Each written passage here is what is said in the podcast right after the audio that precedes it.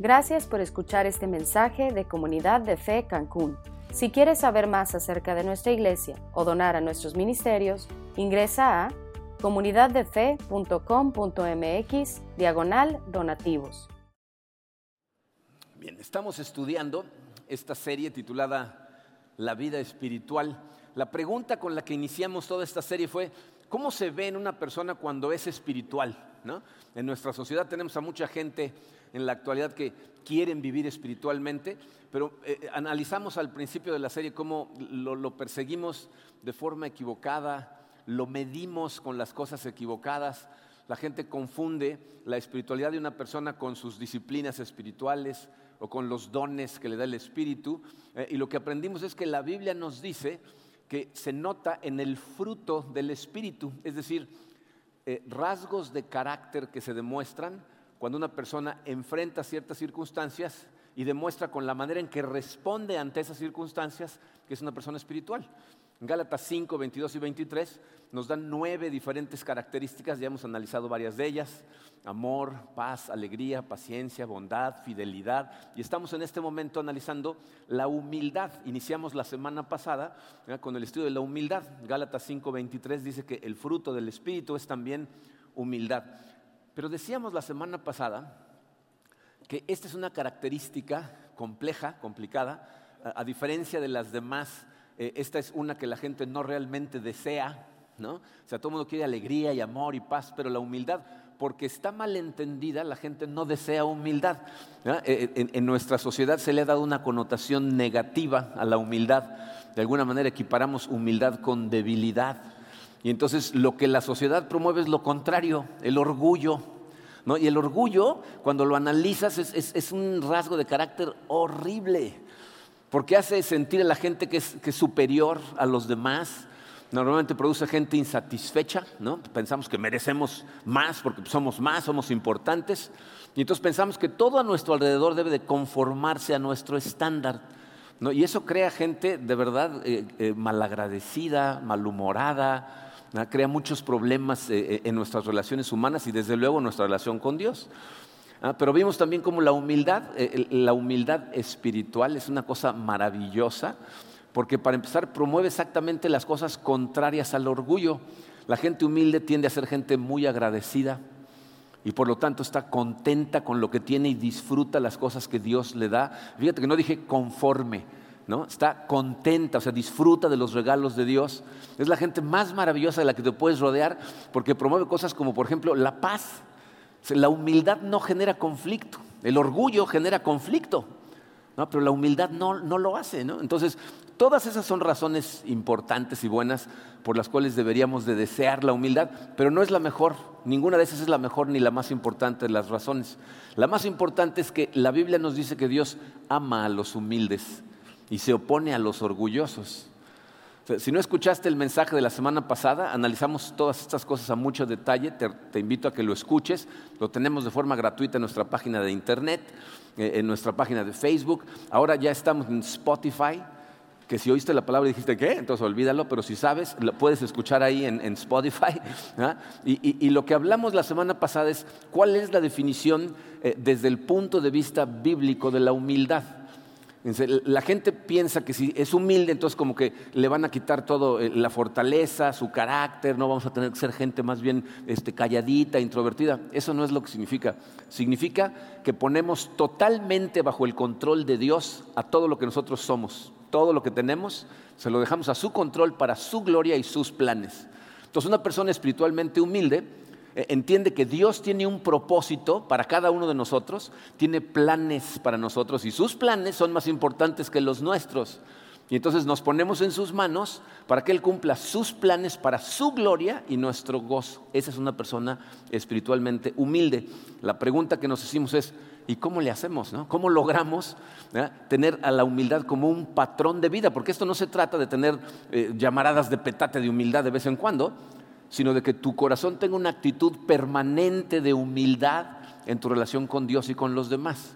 Entonces lo que dijimos la semana pasada es que necesitamos entender el camino a la humildad, o sea, dar ciertos pasos que mientras los vamos dando, le permitimos al Espíritu Santo transformar nuestro corazón de manera que siempre respondamos de forma humilde ante las circunstancias de la vida. Eh, el, fruto del Espíritu lo da el Espíritu, no nosotros. ¿No? Hablábamos de cómo, si tú quieres manzanas, tú no puedes crear y producir manzanas. Puedes preparar un terreno, aflojar la tierra, sembrar semillas, regarlo, abonarlo, cuidar la matita como va creciendo, cuidar el árbol, podarlo y entonces el árbol da fruto. Y lo mismo pasa con el fruto del Espíritu. Tú y yo podemos hacer lo necesario en nuestro corazón, prepararlo, hacer disciplinas espirituales, acercarnos al Espíritu Santo, y el Espíritu es el que produce fruto en nosotros. Pero tenemos que dar esos pasos. La semana pasada vimos el primero de cuatro pasos, les dije. En realidad son tres y el último es más bien analizar cosas importantes acerca de la humildad. Pero la semana pasada vimos el primero de esos tres pasos. Se los puse ya sin espacios en blanco porque ya lo analizamos la semana pasada. Pero el primero era aceptar la verdad acerca de tu persona en relación con Dios. O sea, el primer paso hacia la humildad es que tú seas consciente de en dónde estás parado en relación con Dios. Y hablamos de que cuatro cosas son importantes de mantener en mente. Si tú recuerdas estas cuatro cosas todo el tiempo, vas a haber dado el primer paso hacia la humildad. La primera de ellas era que somos criaturas de Dios. Él es Dios, Él nos creó, somos sus criaturas y por lo tanto yo no soy Dios. Yo no me tomo las prerrogativas que solamente Dios tiene porque Él es Dios. Entonces yo soy de Él y Él hace con su creación lo que le place. Entonces soy de Dios, dependo de Dios. Vimos que somos criaturas que dependen de, Dios. Todo lo que necesitas tú para vivir, todo viene de Dios. El aire que respiras, la comida que comes. Y hay gente que dice, no, no, no, yo trabajo muy duro para ganarme el pan, ¿no? Así, la cabeza con la que piensas, el cuerpo que tienes, las oportunidades a tu alrededor, todo te lo da Dios. Entonces, somos de Él, dependemos de Él. Lo tercero que vimos es que somos criaturas rebeldes contra Dios. O sea, con todo y que Él nos hizo y nos da todo lo que necesitamos, nos rebelamos contra Él. ¿no? Somos unos rebeldes y eso debería darnos humildad, el saber que el Rey del universo nos hizo para su gloria y nosotros le tratamos de robar la gloria. Pero lo cuarto que vimos es que, fíjense, con todo y que Él nos hizo, dependemos de Él y nos rebelamos contra de Él, él nos redimió, somos criaturas redimidas por Dios. Es decir, Dios envió a su Hijo Jesucristo a morir en la cruz para restaurar su relación contigo. Entonces, si tú tienes esas cuatro cosas en mente todo el tiempo, ya diste un paso hacia la humildad porque entiendes que Él es Dios, tú no. Tú dependes de Él, entonces sabes cuál es tu posición con respecto a Él. El día de hoy vamos a ver otros dos pasos. Vamos a ponernos en sus manos y vamos a analizar otros dos pasitos. Eh, Padre, te damos gracias, Señor, por tu amor. Eh, te doy gracias, Señor, por, tu palabra, por todas las cosas que en ella nos enseñas. Y, sé, Señor, que en especial con este concepto de la humildad, eh, yo creo que todos nosotros, Señor, tenemos un problema muy serio porque nuestra naturaleza caída nos hace orgullosos.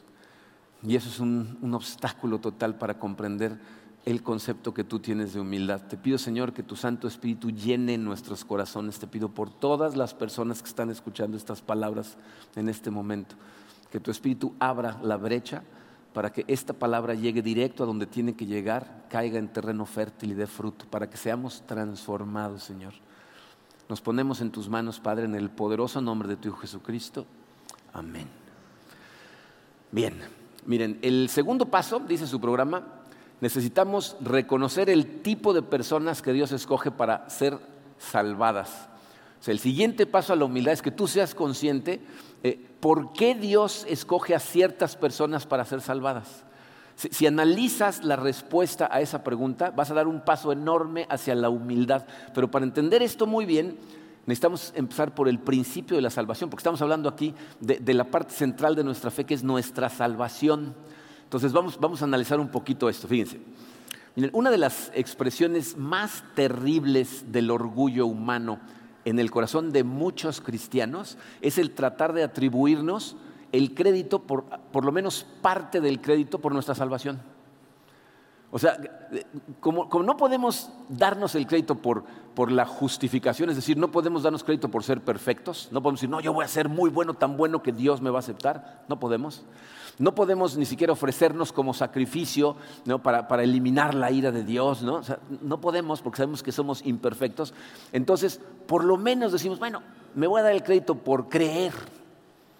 ¿No? ese es mi crédito. Dios hizo la parte más difícil, envió a Jesucristo, que vivió una vida perfecta, murió como un sacrificio, pero yo hice el trabajo de creer. ¿no? O sea, tuve la inteligencia, la sensibilidad de llevarme ahí, ¿no? Y por lo menos tengo el crédito por eso.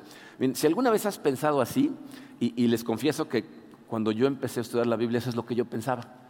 O sea, yo creía que, bueno, yo creí, ¿no? O sea, yo, tuve la fe para ir a Él. Si alguna vez has pensado eso, necesitas escuchar esto clarito, fíjate. De acuerdo a la Biblia, la fe, como todo lo demás que está involucrado en tu salvación, es un regalo que viene por la gracia de Dios. Es un regalo que Dios le da a gente que está muerta en su pecado y, no puede creer sin la ayuda sobrenatural del Espíritu Santo. Y, para que lo veamos clarito, vamos a ir a un capítulo de la Biblia que hemos estudiado muchas veces, eh, la carta de Pablo a los Efesios, en el capítulo 2. Eh, si ustedes leen ese capítulo, el principio, los primeros tres versículos, Pablo nos habla de la condición en la que estábamos antes de Cristo. Dice, en otro tiempo todos ustedes estaban muertos en sus pecados, estábamos muertos en nuestros pecados, viviendo conforme a los poderes del mundo, impulsados por deseos pecaminosos, o sea, nos dice, estábamos perdidos. Pero a partir del versículo 4, em, empieza ese versículo con una conjunción que es maravillosa, dice, pero Dios pero Dios, que es rico en misericordia, por su gran amor por nosotros, nos dio vida con Cristo, aun cuando estábamos muertos en pecados. Por gracia, ustedes han sido salvados y en unión con Cristo Jesús, Dios nos resucitó. Entonces, fíjate lo que dice Pablo. Todos nosotros estábamos fritos sin Jesucristo, estábamos perdidos, viviendo, siguiendo nuestros deseos pecaminosos, dándole vuelo a la hilacha como si nada. Dice, pero entonces entra Dios, interviene Dios, dice, pero Dios. ahí Dios interviene y lo que hace es, porque es rico en misericordia, nos resucita. Fíjate, nosotros estábamos muertos en pecados. Una persona que está muerta no puede hacer mucho por sí misma, ¿están de acuerdo? ¿Alguna vez han visto a alguien resucitarse a sí mismo? ¿Alguna película en donde está el muerto y agarra las cosas, clear, y solitos? ¿Han visto eso? ¿Por qué no sucede? Porque estás muerto. Y es lo que nos está diciendo Pablo, estábamos muertos en pecados, no podíamos hacer absolutamente nada pero Dios interviene. Y ahora fíjate lo que nos dice en los versículos 8 y 9 acerca de la salvación. Dice, porque por gracia ustedes han sido salvados mediante la fe. Ahí está la fe, ¿no? Lo que nos salvó fue nuestra fe. Hip, hip, hurra, ¿no? Pero fíjate cómo continúa. Esto no procede de ustedes, sino que es el regalo de Dios, no por obras, para que nadie se jacte. O sea, nosotros fuimos salvados mediante la fe, pero no procede de nosotros. Es un regalo de Dios. ¿Por qué lo hizo así? Para que nadie se jacte. O sea, que nadie pueda llegar al cielo y diga, esa fue mi contribución, Señor. Yo, yo contribuí con la fe. Pablo dice, no, ni la fe es tuya. La fe es un regalo que viene por la gracia de Dios para que nadie se jacte. Y miren, la verdad sea dicha, esa es una realidad muy dura de aceptar para, para nuestros corazones orgullosos. Para mucha gente ese es un problema, pero necesitas entenderlo. Tú no decidiste ir a Él. Mucha gente piensa, no, yo di un paso, alguien me invitó, yo di el paso. Para el momento que te levantaste, Él te había llamado hacia Él. Ni siquiera eso podíamos hacer nosotros porque estábamos muertos. Fíjense lo que Jesucristo dice en Juan 6:44. Dice, nadie puede venir a mí si no lo atrae el Padre que me envió y yo lo resucitaré en el día final. Nadie puede venir si Dios no lo envía, absolutamente nadie. Esa es la realidad. Nuestro orgullo se, rehúsa, nos detiene de creer estas cosas. Pero si Jesús no hubiera venido, si el Padre no nos hubiera llamado, ninguno de los que estamos aquí seríamos salvos, estaríamos perdidos. Si tú crees en Jesús, ese es un milagro realizado por su gracia. Y miren, les voy a recomendar una cosa. No te quedes atascado, porque muchas veces un punto te, causa shock y te quedas atascado y ya no sigues adelante escuchando lo demás. No te quedes enredado discutiendo si Dios tiene el derecho o no de salvar a quien Él quiere. Por eso es tan importante el punto número uno. Somos criaturas de Dios. Esta creación es suya. Hace con ella lo que le place. Entonces, no, te quedes ahí enredado. si tú estás aquí presente y no crees en este momento en Jesucristo y escuchar estas palabras te molesta, te voy a decir lo que puedes hacer. Ve a Él. O sea, ve y dile, no creo en ti, pero si esto es real, ayúdame a creer. Dame esa fe que, que, dicen que tú nos puedes dar. Abre mis ojos. O sea, ve a Él en oración y Él puede darte por su misericordia esa oportunidad de abrir los ojos. Hay gente que escucha estas cosas y piensa, bueno, entonces ¿para qué le andamos predicando a todo el mundo? Si Dios de todas maneras va a salvar a quien Él quiera, pues que lo salve ya.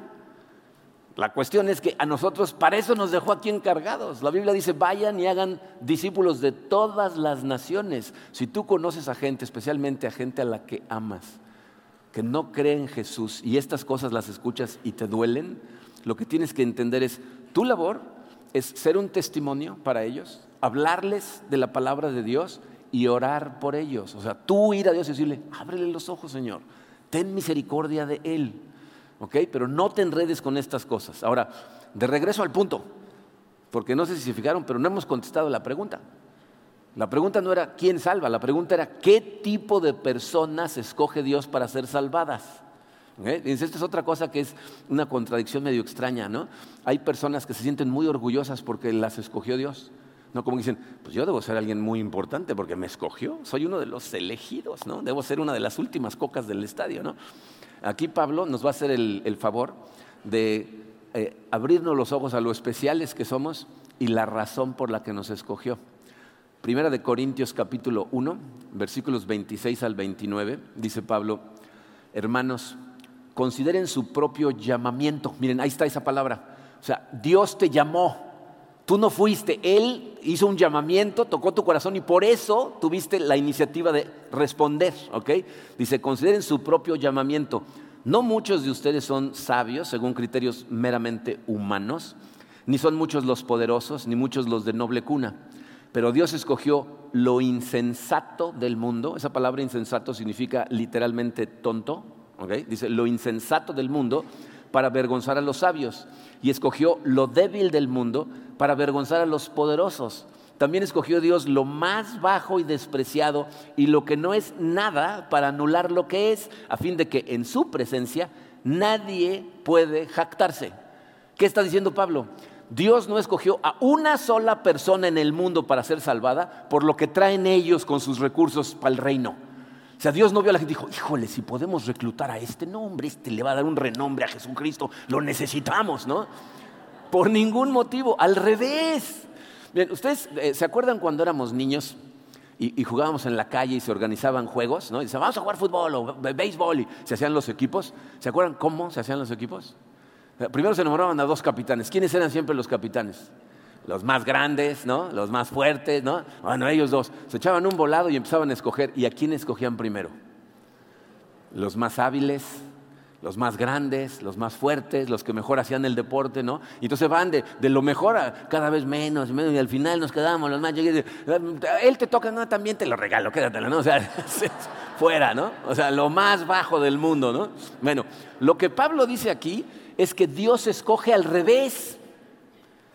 Dios voltea a ver a la gente y dice, ¿quién es el más malo de todos para el deporte? ¿Quién es el más débil? ¿Quién es el que más se tropieza? ¿Quién es el que no puede? Ese. Ese es el que yo quiero. O sea, nos escoge, fíjate, por el poco valor que tenemos a los ojos del mundo. ¿Oíste claro eso? No dice que tenemos poco valor para Él. La Biblia dice que a sus ojos somos preciosos. Nos da un valor increíble pero no a los ojos de nuestros congéneres. Por eso nos escoge. Escoge a gente oscura, desconocida, ¿no? O a lo mejor conocida, pero por las razones equivocadas, ¿no? Esa es la gente que escoge por dos razones. Una, para su gloria. Porque así le demuestra al mundo cómo va a llevar a cabo sus planes a través de la gente que todo el mundo piensa que no vale nada. El más débil, el más malo, con ellos voy a ganar. Entonces, para su gloria y en segunda, para que nadie se jacte. Para que nadie, absolutamente nadie pueda decir, claro, me escogió por esto, yo hice esto, por... no puedes hacer nada. Él hace todo a través de ti. Y la única respuesta adecuada ante esa gracia salvadora ¿eh? que nos sacó de donde estábamos sin merecerlo, debe ser profunda humildad. Porque les voy a decir lo que va a pasar con algunos. Fíjate, tú deberías de repetirte todos los días, soy cristiano porque Dios escogió lo débil de este mundo para avergonzar a los poderosos. Pero algunos van a decir, yo fui escogido porque Dios escogió lo débil del mundo y estoy orgulloso de ser lo... No, ya, ya la regaste, ¿no? Porque esta no es una razón para sentirte orgulloso, es una razón para sentirte agradecido, asombrado de la gracia de Dios y humilde ante Dios. Entonces, si tú eres consciente de que Él te salvó por lo maravilloso que es Él y no tú, vas a tener una actitud de humildad ante Dios, que es de lo que estamos hablando. ¿Ok? Tercer paso.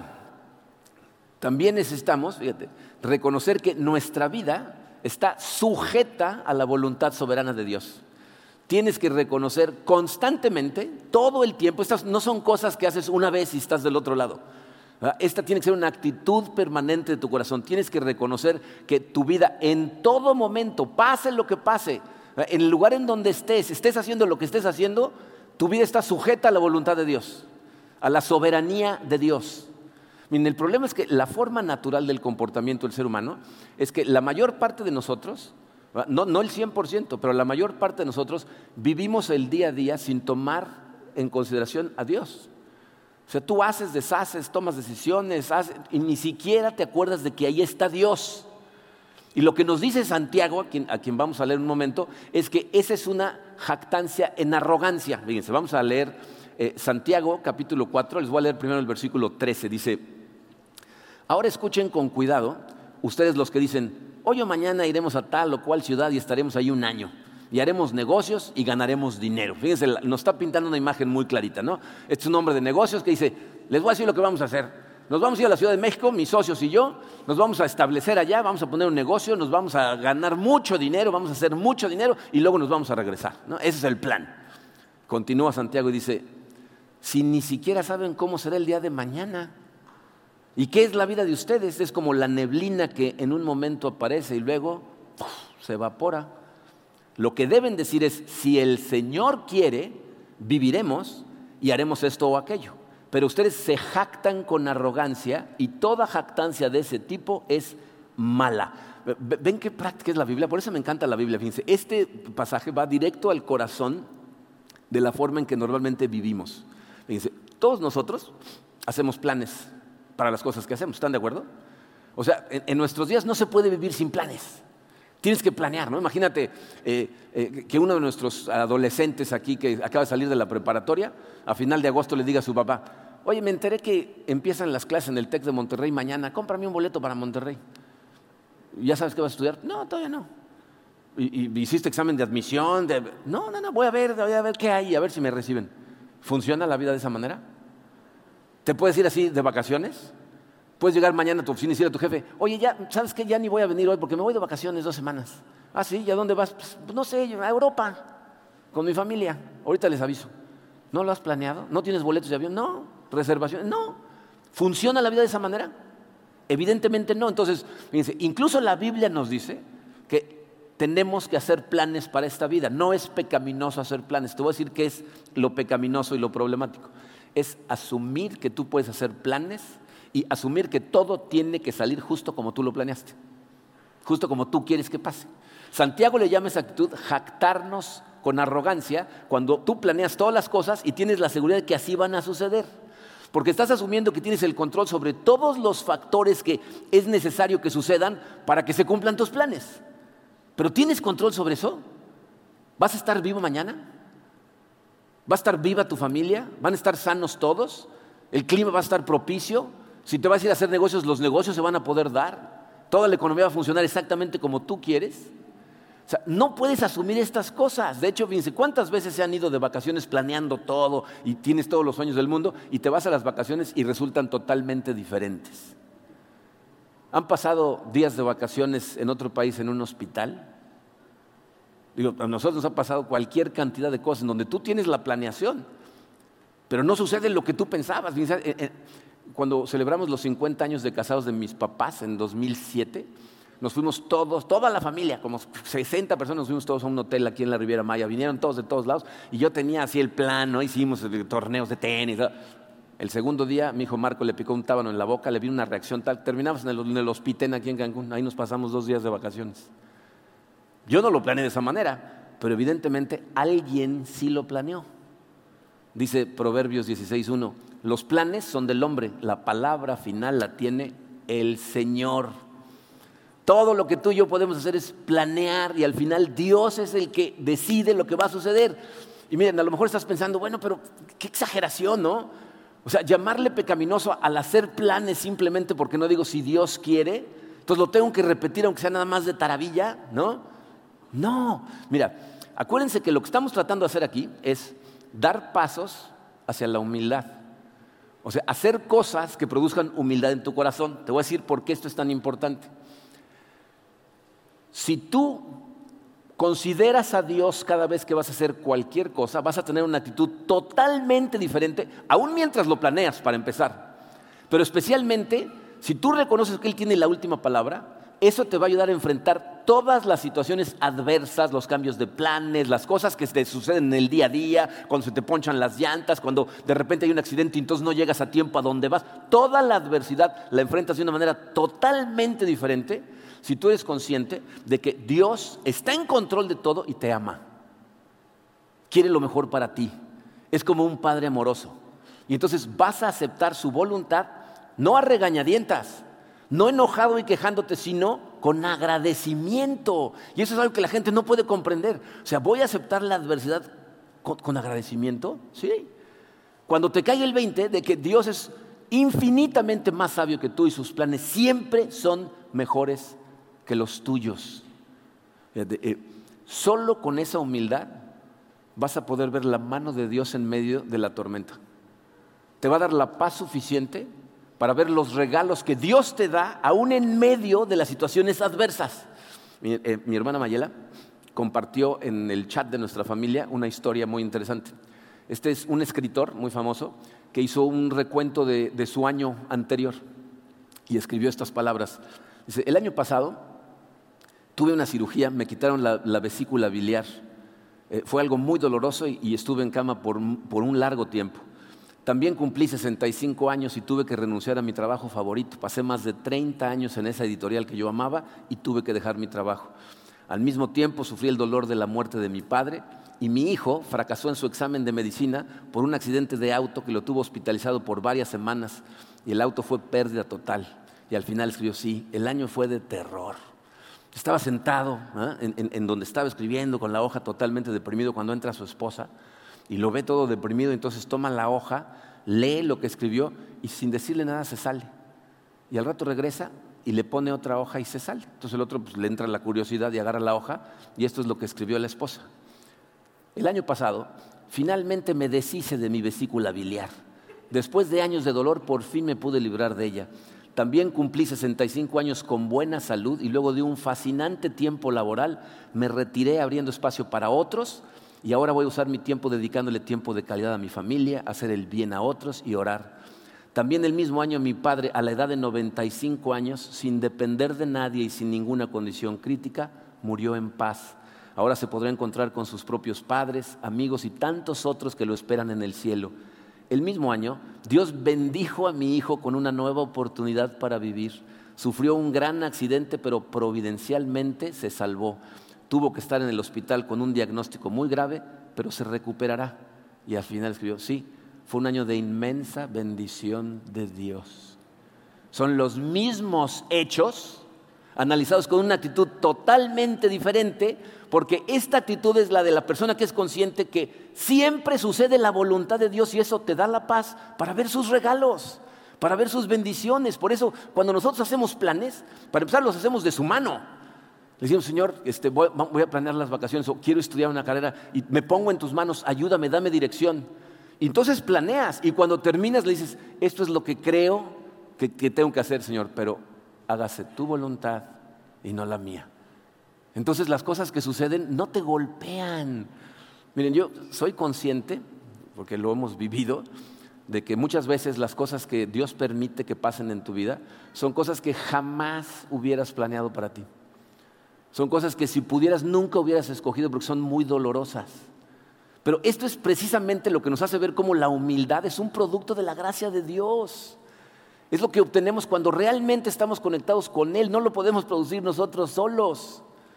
Si tú de repente te encuentras probado hasta el extremo en medio del dolor, lo que tienes que hacer es ir a Él.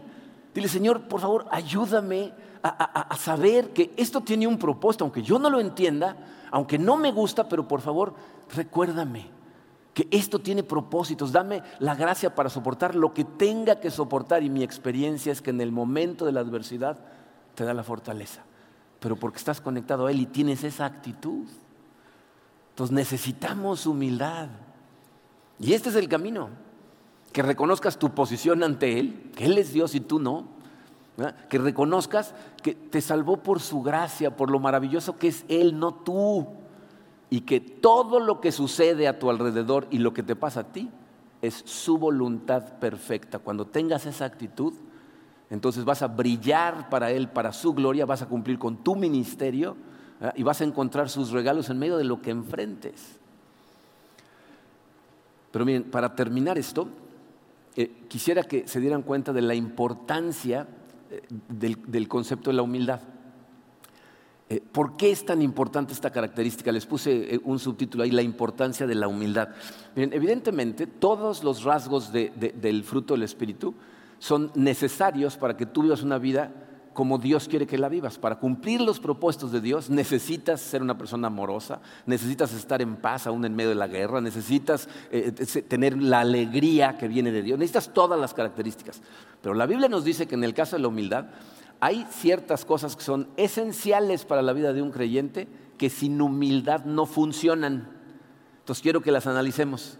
Fíjense, nos dice, la humildad es la única actitud con la que podemos, letra A, aceptar el regalo de salvación y la guía del Espíritu. O sea, solamente la gente humilde puede aceptar con gusto la salvación que Dios le da y después dejarse guiar por el Espíritu. Porque dice, la gente orgullosa, ¿saben qué piensa? Piensa que no necesita de nadie. Es gente que se siente superior a otros y por lo tanto no se deja ayudar. Santiago 1.21 dice, acepten con humildad, ahí está la palabra, la palabra que Dios les ha sembrado en el corazón, porque tiene el poder para salvar su alma. Sin humildad, no vas a aceptar esa palabra y entonces no vas a tener salvación. Jesucristo antes de irse en Juan 16, 13 le dijo a sus discípulos, pero cuando venga el Espíritu de la verdad, Él los guiará a toda la verdad. O sea, necesitamos estar conectados humildemente con el Espíritu, reconociendo que nosotros solos no podemos hacer nada espiritualmente. Pero la gente orgullosa, la gente arrogante, no hay manera que le llegue el mensaje porque piensa que no lo necesita. Esa es la gente que tiene ojos y no ve, que tiene oídos y no escucha. Entonces, para, aceptar el regalo de salvación y dejarnos guiar, necesitamos la humildad. La siguiente dice que es la única actitud con la que podemos, letra B, compartir nuestra fe. La razón misma por la que Dios nos deja en esta tierra después de salvarnos es para extender su reino para compartir nuestra fe con otras personas. Pero piensa en esto, compartir tu fe no se trata de impresionar a nadie con todo lo que sabes, no se trata de presionar a la gente para que haga lo que tú quieres que haga, no se trata de sentirte superiores a los demás porque tú conoces a Cristo y ellos no, al revés. Lo que Jesús nos enseñó es que la manera de hacer estas cosas es sirviendo a los demás humildemente. Primera de Pedro 3, versículos 15 y 16 dice, estén siempre preparados para responder a todo el que les pida razón de la esperanza que hay en ustedes, pero háganlo con humildad y respeto.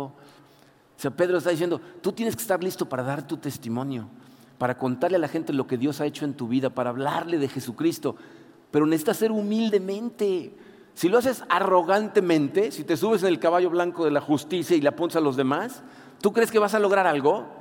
Eh, fíjate lo que dice Pablo, segundo de Timoteo capítulo 2, versículos 24 al 26, dice, un siervo del Señor no debe andar peleando, más bien debe ser amable con todos, capaz de enseñar y no propenso a irritarse.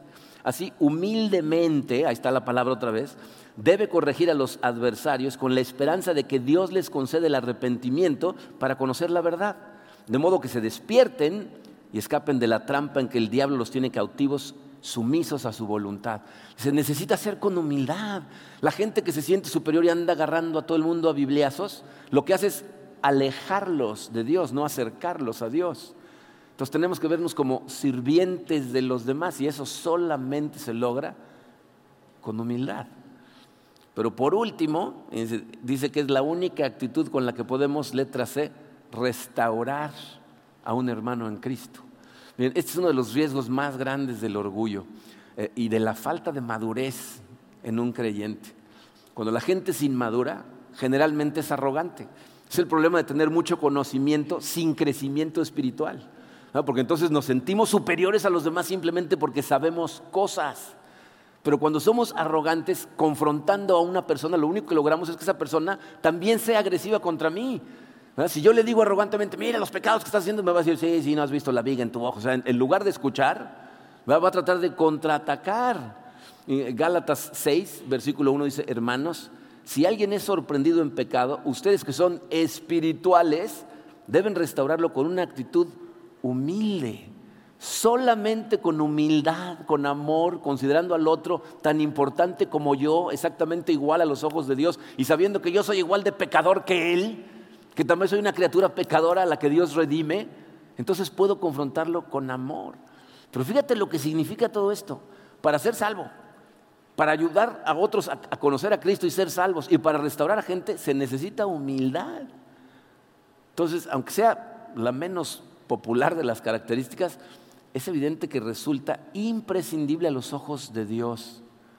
Miren, eh, ¿saben cuál es el, problema que, enfrentamos seriamente?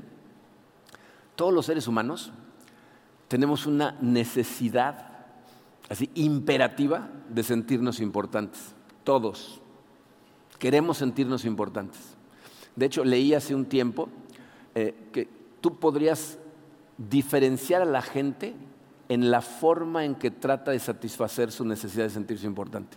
Porque la gente lo hace de diferentes formas. Hay gente que se siente importante si todo el mundo le tiene miedo, si todo el mundo está bajo su control, bajo su poder, si tiene el dinero para controlar a quien quieran, si tienen X, ¿no? Buscamos diferentes formas de sentirnos importantes. ¿Ok? Tú, una de dos vas a hacer o vas a satisfacer tu necesidad de sentirte importante aquí en el mundo, buscando el aplauso del mundo, buscando que la gente te admire, buscando que el reflector te dé a ti, o vas a tratar de satisfacerla en la eternidad, que es en donde realmente cuenta.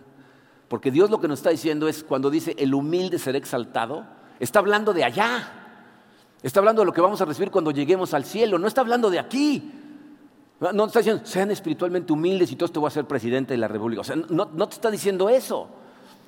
Te está diciendo que sirvas a los demás aunque pases totalmente desapercibido, aunque nadie se dé cuenta de lo que haces, para su gloria, porque Él te puso a hacerlo. Dice, Señor, tú guíame. Y hay gente a la que ponen posiciones que son muy visibles, pero hay gente a las que ponen posiciones que no se ven. Y si tú tratas de satisfacer tu necesidad de sentirte importante aquí en el mundo, no la vas a satisfacer allá en la eternidad. No puedes hacer las dos. Una de dos. O trabajas para Él o trabajas para ti. Para poder trabajar para Él necesitas humildad. Necesitas recordar en todo momento quién eres en relación a Él, por qué te salvó ¿Ah? y que todo lo que pasa en tu vida es su perfecta voluntad. Y de que tengas eso claro, depende tu salvación y tu ministerio lo que haces en esta tierra. Entonces necesitamos seguir disciplinas espirituales para permitirle al Espíritu Santo producir todo este fruto que, fíjense, irónicamente, cuando tú por fin te entregas y dices, ok, soy tuyo, tú decide, entonces vives para su gloria y la Biblia dice que eso es lo que te llena de gozo, de alegría. Es contraintuitivo, pero así es como funciona. Entonces necesitamos humildad. Vamos a orar, vamos a pedirle que nos ayude. Padre, eh, mientras más estudiamos estos rasgos del Espíritu, del fruto del Espíritu, más cuenta nos damos que te necesitamos totalmente, Señor. Eh, eh, esta humildad de la que tú hablas en tu palabra es prácticamente imposible para nosotros, Señor. es, es totalmente espiritualmente imposible sin la conexión con tu Santo Espíritu. Te necesitamos, Padre. Eh, te pido, Señor, para todas las personas que están escuchando estas palabras, que tu Santo Espíritu toque nuestro corazón, que nos llames hacia ti cada vez con más fuerza, que a través de Él, Padre, nos recuerdes todos los días de quién somos, de quién dependemos, cuánto nos has salvado, Señor, de cuánto nos has perdonado, que nos recuerdes en dónde estábamos cuando nos salvaste. Y sobre todo, Padre, recuérdanos el amor que tienes por nosotros, para que sin importar qué circunstancias enfrentemos, sepamos que tú estás en control y tus planes siempre son mejores que los nuestros y que lo que tenemos que hacer es buscarte en medio de ellos para poder ver tu rostro, Señor, y recibir la fortaleza que necesitamos y para poder disfrutar de las increíbles bendiciones que nos das aún en medio de las tormentas. No nos dejes rendirnos, no nos dejes caer en las mentiras del enemigo que de inmediato van a tratar de robar esta palabra de nuestro corazón para decirnos que nosotros somos importantes. Al revés, Señor. Ayúdenos a humillarnos ante ti para poder vivir esta vida tal y como tú la diseñaste para ser vivida. Te damos gracias, Señor, por la salvación. En el poderoso nombre de tu Hijo Jesucristo. Amén.